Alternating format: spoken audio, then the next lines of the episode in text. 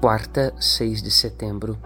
Jesus ameaçava os demônios e não os deixava falar, porque sabiam que ele era o Messias. Evangelho de Lucas 4:41.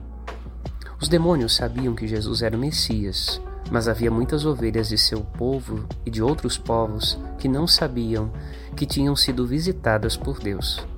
Também era necessário compreender como Jesus iria salvar o seu povo. Seu messianismo era de cruz, como um servo sofredor por amor. Não bastava que fosse reconhecido como Messias, mas que olhassem para aquele que foi transpassado injustamente.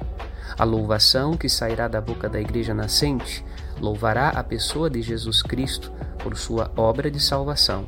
Este é o louvor que agrada ao Senhor. Meditemos. Padre Rodolfo.